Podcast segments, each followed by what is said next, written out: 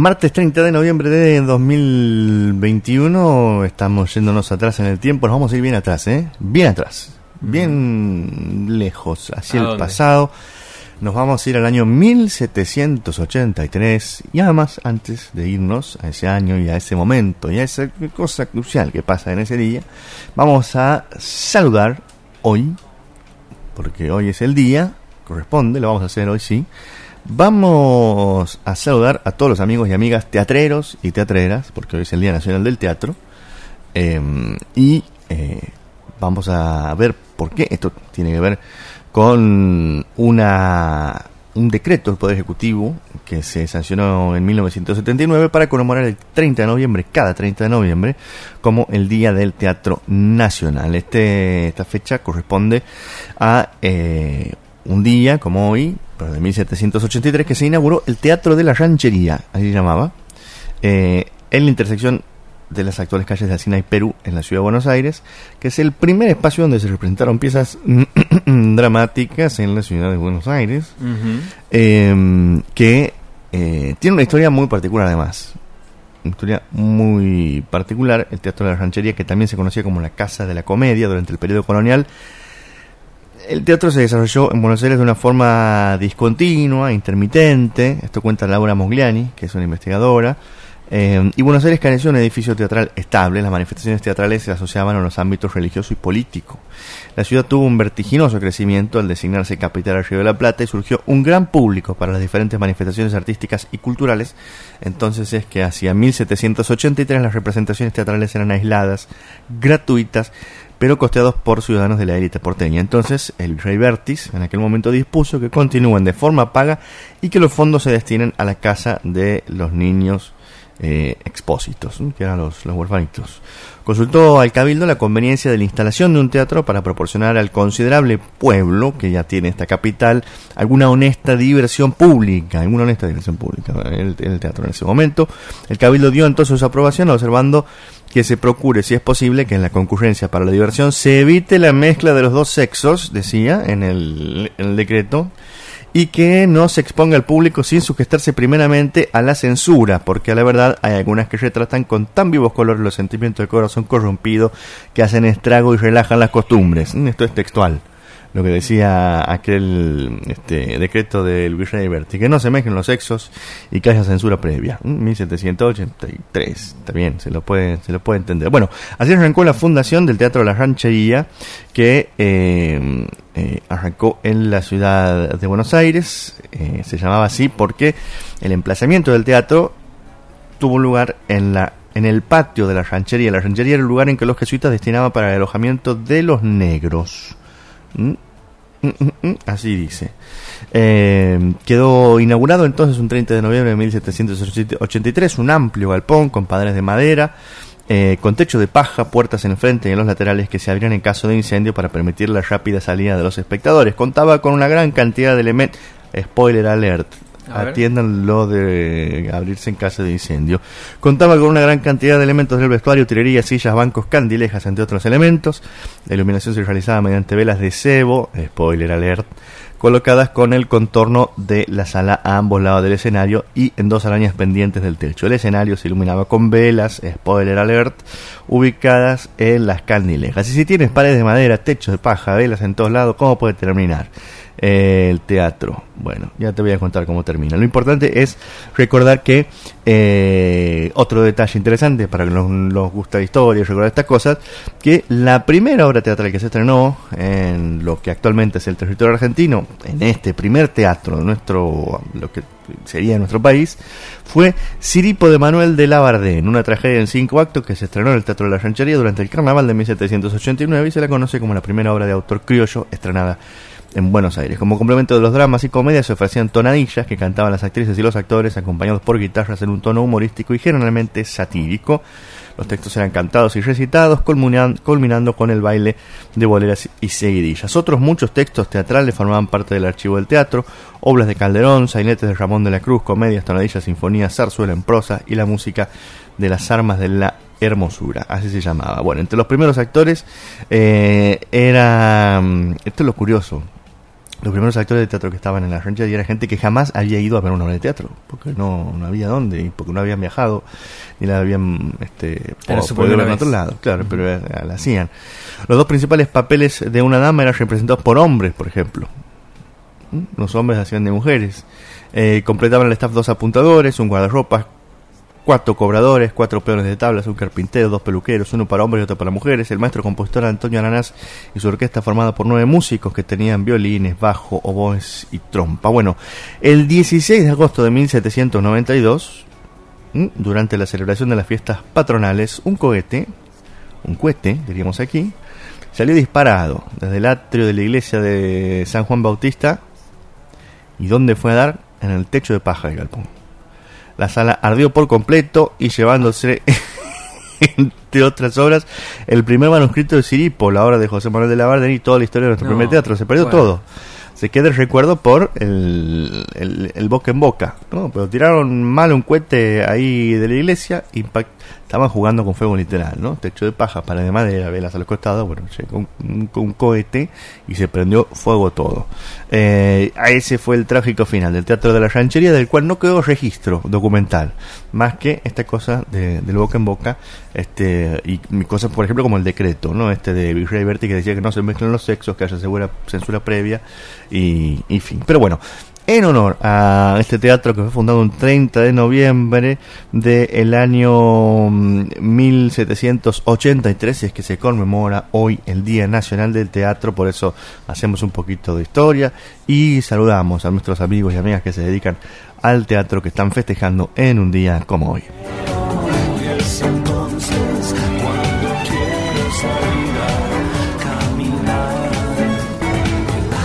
Nos vamos a lo que está pasando en la provincia. Eh, bueno, ayer se estuvo hablando aquí en la mañana de Radio Universidad sobre lo que pasaba con el inicio de la causa por el crimen de Marito Salto. Eh, finalmente, después de, de la entrevista a Mario Salto en el día de ayer, donde estaba previsto que el juicio comience en el día de hoy, por un cambio en la defensa de el brujo Jiménez, de Miguel Jiménez, eh, se postergó por 48 horas el inicio del juicio.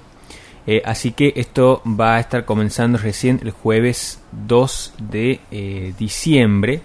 Miguel Jiménez llega procesado a esta instancia, imputado como autor intelectual del homicidio triplemente calificado y em, bueno, ayer decíamos estuvo Mario Salto conversando con María Julia Matar. Esa, nota la pueden escuchar en la página de Radio Universidad y nuestra cuenta de Spotify. Em, porque en diálogo con eh, Buenas Notas expresó ahí que eh, consideraba que se llegaba a una instancia judicial con una causa medias, que em, el, si el veredicto de la justicia no es el que él esperaba, iba a continuar con las marchas. Y después mencionó también que eh, él sí consideraba que el abusador de Marito estaba preso y que iba a ser eh, juzgado en este caso en el juicio que decíamos comienza ahora el 2 de diciembre por esta postergación que hubo en la mañana de ayer en un último minuto eh, respecto al cambio en la defensa de eh, Miguel, el brujo Jiménez. Tenía que arrancar hoy, supuestamente. Tenía que arrancar hoy, sí. Mm, bueno, estaba previsto una movilización también de camino a los tribunales, toda una movida eh, para, para acompañar a Mario Salto en, en este juicio que...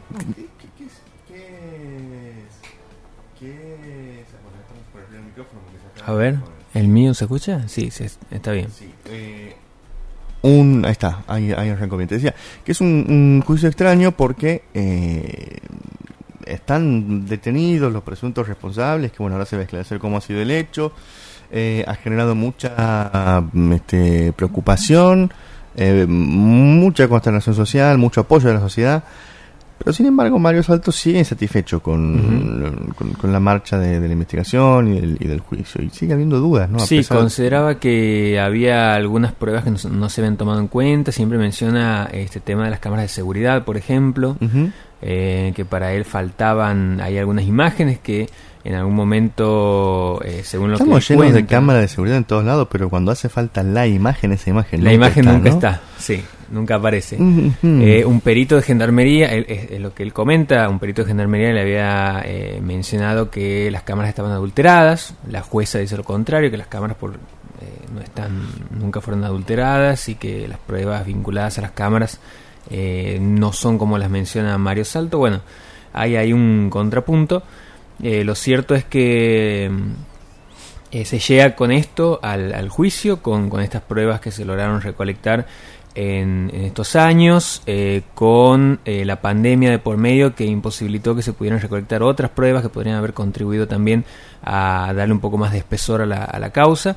Em, pero decíamos, la primera audiencia va a ser este jueves. A partir de las 9 ya se va a llevar adelante ahí en el Salón de Usos Múltiples de Tribunales y se va a extender hasta el 22 de diciembre. Y después ahí se va a pasar un cuarto intermedio hasta eh, febrero del 2022, hasta el 8 de febrero. Eh, y ahí se va a extender el tiempo que sea necesario para que bueno finalice el juicio y eh, se vea ahí eh, qué consideraciones tiene la justicia respecto a las personas que están ahora procesadas.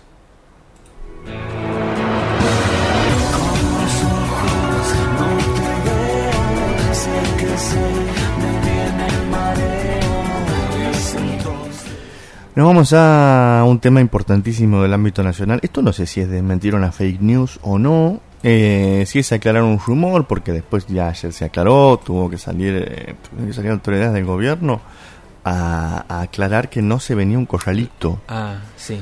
Eh, do- hubo que desmentir dos fakes ayer. Hubo que desmentir la del famoso crucero este que no se sabía si venía del África, de Asia o de qué ajá. lugar. Pero después hubo esto, porque todos, todos tenemos alguna fuente, algún amigo o amiga, contador, contadora o alguien que por ahí te, te dice, che, atento con esto, fíjate que ahí hay, te- te- bueno, te sale un crédito para tal cosa, alguna posibilidad con tal otra. Y ayer, antes de ayer empezaron a decir, saca los dólares. ¿Cómo qué? ¿Qué? ¿Tiene dólares? Y una, una- una- saca todo, porque este se, mm, se viene un nuevo corralito. Pero de muy buena fuente, ¿eh? Eh, A mí me había llegado la información por muy buena fuente. Y después se empezó a circular por las redes, ¿no? De estudios contables, conocidos, ¿no? De distintos lugares del país, que empezaron a advertir que se venía un corralito en el transcurso de esta semana. Un caos. Bueno. No sabemos decir si esto fue un rumor, si fue... Lo que pasa es que, ¿qué es lo que ocurre? Si decimos, se viene un corralito, se acelera la corrida, la gente va, empieza a sacar y nos queda... Y se- se- el, el sistema se queda antes este, sin dólares. Pero lo cierto es que esta, esta, el hecho de que haya circulado esta información, que no termina de estar claro si ha sido una fake news, si ha sido una filtración que ha obligado a las autoridades a dar marcha atrás con alguna medida que sí se iba a tomar, pero que decidieron no tomarla. Lo cierto es que eh, las autoridades del Banco Central salieron hace unas horas a aclarar que las últimas medidas adoptadas no tienen impacto sobre la posición de liquidez en dólares en los bancos y eh, salieron a advertir que los bancos tienen suficiente liquidez en dólares y que no existe este, le- te- te- no está en los planes este supuesto corralito del que se empezó a hablar ayer antes de ayer. Primero de manera medio subterránea y después ya eh, a través de las redes sociales. Un comunicado que se publicó en el Banco Central dice, las decisiones que tomó el Banco Central la semana pasada referidas a la posición de cambio de las entidades financieras no tienen ningún efecto sobre los depósitos en dólares en el sistema ni con los activos que los respaldan. Todos los depósitos en una moneda extranjera cuentan con activos en la misma moneda que los respaldan. Adicionalmente, existe una normativa específica con más de 20 años de vigencia que exige particularmente que los depósitos en dólares estén respaldados con activos en dólares. Las entidades financieras, además, cuentan con una liquidez récord en dólares y en pesos. Esto dijo el Banco Central en un comunicado oficial. La nota de la autoridad monetaria viene a desmentir versiones que circularon en las redes sobre un inminente corralito luego de la medida regulatoria eh, que se había aplicado unos días atrás. Una nota de un supuesto estudio, conta- estudio contable de Salta que se viralizó en las redes advirtió que es de suma importancia comunicarles que se oficializó que con vigencia a partir del día 1 de diciembre del 2021 los bancos y o entidades financieras enmarcadas dentro del circuito financiero argentino no podrán tener en sus reservas divisas extranjeras. Toda posición financiera o equivalente en dólares deberá ser liquidada y remitida a las reservas del Banco Central de la República Argentina. En otras palabras, desde el comunicado, se trata de un corralito encubierto, por lo que les recomendamos a aquellos que poseen dólares en cuentas bancarias que el día lunes y martes de esta semana entrante saquen turno en sus bancos para retirar esos saldos. Bueno, todo lo que lo que circuló. Después se, se esparció, gente que se lo tomó en serio. eh, y después El, problema es que después termina pasando que va toda la gente amontonada a querer sacar los dólares. eh, no se famosa- puede porque la famosa profecía autocumplida. la logística no te lo permite y vuelve esa gente del banco diciendo no me han dejado sacar los dólares, le comenta a otra persona no me han dejado sacar los dólares, esa persona va y bueno, y así se genera una cadena que... Porque si había también gente comentando que había ido al banco, había mucha gente, había intentado sacar sus dólares y, Y no no, se no se podía. Pero pasando. porque, claro, entonces ya... Así Queda uno tira una- una cosita y se arma y se arma el desmadre con tan fácil como poner un, un- un comunicado de este, de este calibre. Bueno, lo que sí, el Banco Central dijo que el comunicado es falso eh, y lo salieron a explicar de distintos sectores del arco político. Por ejemplo, un- uno de los mediáticos, este, mm, bueno, no voy a adjetivar, uno de los, Ah. de los diputados mediáticos, eh, el famoso Martín Tetaz, ¿m? tuiteó que está circulando este fake que no termino de entender si es una burrada de un estudio de cuarta o una opereta de uno que ni siquiera existe. La liquidez del sistema en el segmento de dólares es la más alta del mundo, 86%, y la regulación del banco no es solo los depósitos. En esta línea, el, el economista Martín Calos aclaró que es falso que haya un corralito o que el Banco Central haya dispuesto que no se pueda acceder a los dólares de quienes tienen ahorros en dólares en cuentas bancarias. Eh, y bueno, salieron varios eh, economistas eh, y, y personajes a, a- desmentir este comunicado. Yo insisto, el, el poder de las fake news. Ayer a mí me llegó el mensaje, porque yo no, no, no llegué a ver, por ejemplo, el, el comunicado de este supuesto estudio jurídico, pero me llegó el mensaje de un profesional diciéndome, che, loco, Claro. si tienes, saca porque este se viene dura la mano. Bueno, Está bueno que en este caso el Banco Central haya salido a desmentir porque no estaban las condiciones como para eh, que eso siga circulando. Claro. Eh, no lo hizo en otros momentos donde también eh, he podido, o sea, pues, he podido ver que, bueno, cada tanto circulan estos mensajes por WhatsApp. Eh, en otros momentos el Banco Central no, no sacó estos comunicados, en este caso eh, decidió hacerlo y me parece que es eh, lo indicado por lo menos para llevar un poco de tranquilidad o para que esté esa, esa otra versión. Por supuesto que ya dependerá de si a cada uno le convence o no, si quiere, si, si hay gente que quiere ir a sacar los dólares y lo hace, bueno. Pero digo, eh, que esté la versión oficial del Banco Central, eso ayuda a tranquilizar también. ¿no? y hablando Eh, de, por lo menos tener una explicación de algo. por lo menos Eh, tener de- una versión oficial. Claro. y que eso aquiete un poco las aguas. Ahora, hablando de fake news, y aquí hacemos un pequeño paréntesis, si, si se permite, decíamos al principio, la otra fake news de ayer fue la del famoso crucero. Del crucero. Este, ¿no? Que venía supuestamente un enfermo de COVID, que salió en todos lados, qué sé yo. Bueno, eh, y hay algo singular, porque hubo un tweet, un hilo de tweet de Twitter muy interesante de Martín Becerra, que es investigador, quizás uno de los investigadores más importantes en comunicación eh, en Argentina, que metió el dedo en la llaga, porque claro, la noticia falsa eh, del crucero salió en todos los medios eh, y nadie la chequeó. Claro. Los medios no salieron a chequear si era real, si era falso, no fueron a preguntar. Y dice Becerra en su tweet, la posibilidad de verificar un dato está hoy más al alcance que nunca. No puede mandar mensaje texto, mail, llamada, ¿no?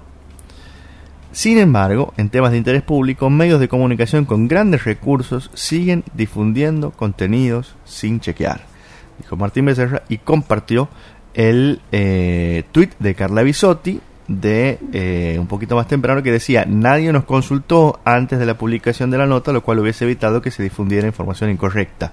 No nos vamos a cansar de recomendar que chequen las fuentes oficiales, etcétera, etcétera. Bueno, sí que se habían testeado y se habían hisopado todos los pasajeros del crucero y qué sé yo.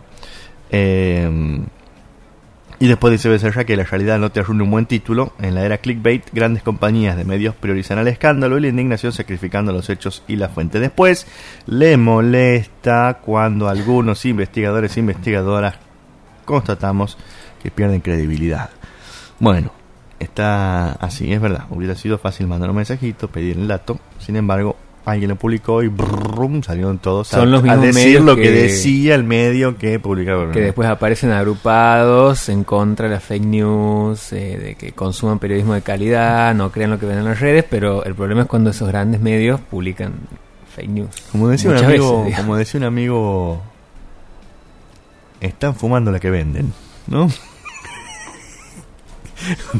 Sabía decir. Y sí, Y sí, es, es- este es Paco noticioso.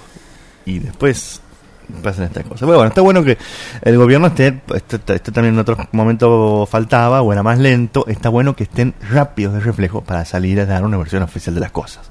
¿Mm? Está bueno que estén rápidos de reflejo para salir a dar una versión oficial de las cosas. Así que bueno, ahí estamos, ¿eh? con las fake news este, bancarias y portuarios en la agenda de medios nacional. Amargas gloriosas son fotos veladas de un tiempo mejor. estaba por pasar directamente a las bizarras, Mm. eh, pero me acordé que faltaba eh, mencionar qué está pasando en las universidades. Eh, y en la Universidad Nacional de Córdoba, eh, más de 30 organizaciones de distintas colectividades, grupos de inmigrantes y descendientes que se radicaron en la provincia, firmaron un acta compromiso para promover acciones que contribuyan al fortalecimiento de instituciones y visibilizar el carácter multicultural de la sociedad cordobesa. El acuerdo suscrito entre la universidad y la Mesa Permanente de Colectividades eh, prevé la realización de actividades y capacitaciones de interés en la universidad que, se, eh, que, que ponga, digamos, a disposición conocimientos y trayectos formativos. Además va a permitir profundizar el abordaje eh, en temas de interés que se sumen a los aspectos eh, gastronómicos y artísticos y otras inquietudes eh, relacionadas con la situación actual de los y las inmigrantes.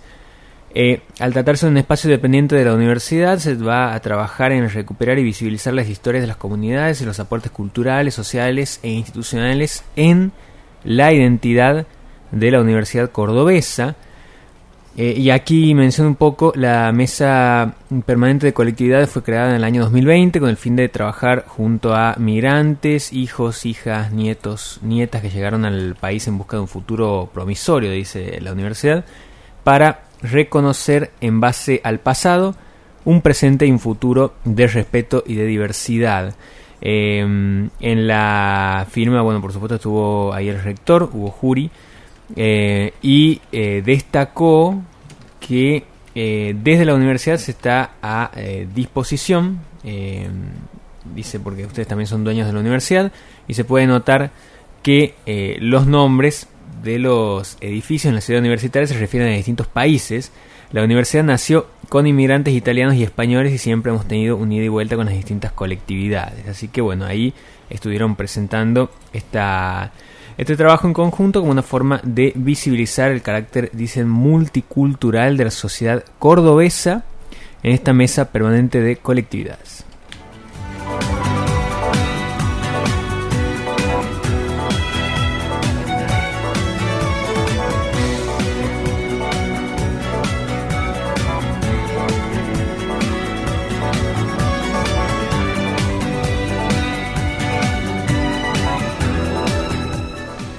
Y nos venimos a las noticias que tienen que ver con la Universidad Nacional de Santiago del Estero. La Facultad de Ciencias Forestales de la UNCE está invitando a participar de una consulta pública que tiene como nombre Proyecto de Recuperación Sustentable de Paisajes y Medios de Vida en la Argentina. Esto es una actividad coordinada por la Administración de Parques Nacionales que se encuentra en pleno proceso de diseño del Proyecto de Recuperación Sustentable de Paisajes y Medios de Vida en la Argentina lo decimos otra vez, a través del cual busca mejorar la gestión y la resiliencia de los ecosistemas y los medios de vida relacionados con las comunidades locales en paisajes terrestres y marinos de conservación y producción seleccionado. Eh, hay que se va a estar realizando eh, en la jornada de hoy el primer eh, encuentro, este primer encuentro de consulta del proyecto de recuperación sustentable de paisajes y medios de vida, eh, a partir de las 9 de la mañana, en un ratito, hasta las 12 del mediodía, eh, con participantes del NOA de Salta, Jujuy y Tucumán, de parte del NOA, ¿no? que van a estar allí eh, teniendo lugar en este encuentro de manera virtual. ¿eh? La Facultad de Ciencias Forestales entonces invita a participar de este encuentro que eh, va a llevarse adelante entre profesionales, docentes, investigadores y estudiantes para eh, avanzar en este proyecto de recuperación sustentable de paisajes y medios de vida en la Argentina. La reunión NOA comienza en un ratito para mm, ver más detalles y, tener precisiones.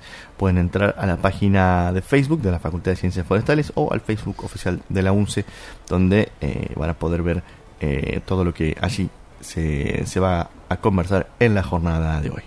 aire me ciega,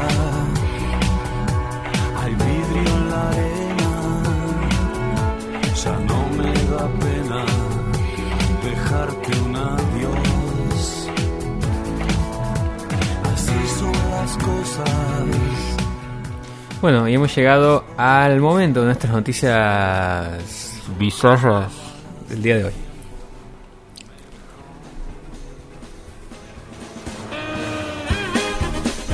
¿Hay animalitos? ¿Hay naves espaciales? Hay animalitos en una situación que no sé si leerlo, eh, pero bueno, lo voy a, voy a intentar. Voy a ver cómo Mire hago. que hay gente que está voy a desayunando. gambetear. Mire que hay gente que está desayunando. Dios. Que este programa lo escucha la familia, los niños. Gente que se puede impresionar. Tengan cuidado, eso es lo único que le voy a decir. Bueno, está Porque bien. puede pasar que un día crucemos la línea. No sé si lo hemos cruzado en algún momento. Sí, En algún momento, sí. sí. Eh, bueno, voy a empezar por esta que involucra a un loro agapornis. Eh, así se- como la banda se llama agapornis por estos eh, loros. Ah, no va a ser como. Ha visto que, que, pa- que hay, que hay generaciones que dicen. Persiana americana, la canción de Agapornis. Ah, no, bueno. ¿No? Vamos a hacer el loro. No, ah, no, se llama el loro como la banda. Como la banda, claro. Así, es al revés. Eh, La banda se llama como el loro. Eh, estos loros, dice, son aves pequeñas pero con grandes personalidades y aunque tradicionalmente se mantienen en parejas debido a su, naturaleza altamente social, no tienen problemas a dirigir, eh, para dirigir esa energía, dice, y sociabilidad a otras actividades. En el entorno adecuado, incluso pueden convertir esa energía en hazañas creativas e impresionantes cuando cooperan con los humanos. Y eh, aquí se destaca un loro agapornis porque eh, Pa- Paréntesis, el agapornis es el lorito ese que tiene la cabeza tornasolada. ese, ese mismo. Ese, ¿no? Tiene cabeza negrita y después el cuerpo. Aquí hay, aquí en el video, por ejemplo, es uno de cuerpo azul y blanco. Coloridos. Colorido. No es el sí. típico loro verde ese que vemos No, ahí no, no, en los es cables de teléfono, no es Es, un loro cool. Sí. Que a todo esto están en peligro de extinción los loros, así que no, Sí, cuidado. no hay que comprarlos. Eh, para el dueño, lo que comenzó, dice, voy a leer la nota así como lo que comenzó como una simple prueba de las capacidades del ave, pronto se convirtió en una rutina.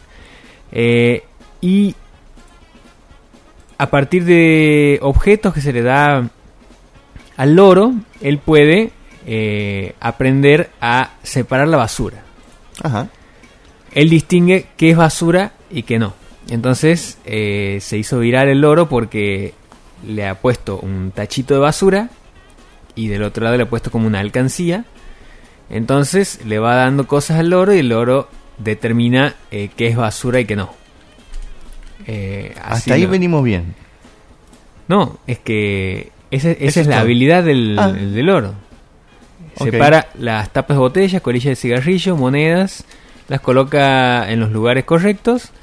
Eh, no, la, la que, la que es fuerte, la que se viene. Eh, Dios.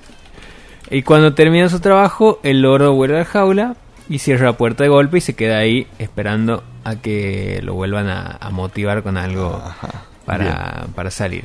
Así que el loro eh, clasifica basura, el- eh, se hizo viral, decía, se- el loro que separa basura. Y empezaron, bueno, ahí la- las discusiones y otros videos de personas que tienen agapornis que estaban enseñándole también así Bien. eh, algunas Bueno. rutinas. Bien, tranquilo. Tranquilo.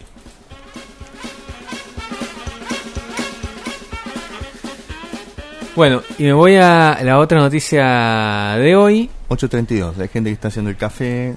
Voy a leer el título dice, descubrieron a una mujer amamantando a su gato en un vuelo de avión y se generó un escándalo. Y no, había animalitos. Doble animalito. Em, Usted, Esta- usted puede. En un vuelo de la aerolínea Delta, una mujer fue descubierta amamantando a su gato en su asiento. Tal situación, dice, generó muchos rechazos de los pasajeros y el caos llamó la atención de la tripulación del avión, que se comunicó con la torre de control con el objetivo de resolver en conjunto la situación. Eh, bueno, esto expresaba cuando se comunicaban con la torre de control. En la 113A están amamantando un gato eh, y la señora no lo quiere poner en su porta bebé. En esa, la protagonista del escándalo dice se negaba a poner el gato en su jaula, por lo que el piloto tuvo que intervenir, ordenó la presencia del equipo de tierra de Delta para que la eh, detuvieran y la sancionaran. Las situaciones con las mascotas suelen eh, pasar, no, dan más detalles de la situación, eso es todo lo que, lo que mencionan. Y sí eh, aparece una estadística aquí que dicen que las situaciones con mascotas suelen eh, ser, suelen tener una frecuencia muy alta en esta aerolínea, no sé por qué particularmente en esa aerolínea, eh, suelen ser... estar alrededor de un 84% de, hablando de los casos eh, similares que se presentan en la aerolínea, donde eh, personas con sus mascotas no quieren ponerlas en sus, en sus jaulas. Y por eso, dice también la nota, decidieron tomar medidas más exigentes para evitar este tipo de eh, situaciones. En, esta, en este caso, dicen no fue el animal que actuó de manera indebida, sino la persona. Y según las reglas, los pasajeros pueden llevar mascotas en un vuelo, por eso tienen que estar adentro de un estuche debajo del asiento delantero todo lo que dure el viaje y no pueden salir de afuera de eh, sus jaulas. Ya hay todo hay un protocolo eh, para que se pueden llevar mascotas, pero en este en este caso, eh, bueno, se viralizó la historia de esta mujer que eh, amamantó a su gato ahí en un vuelo de aerolínea. Lo quería hacer pasar como si fuera su bebé para que no, no le dijeran nada, pero se dieron cuenta y pararon el vuelo y se armó un lío. Bueno, Un lío bárbaro. confusión en el, en el aire.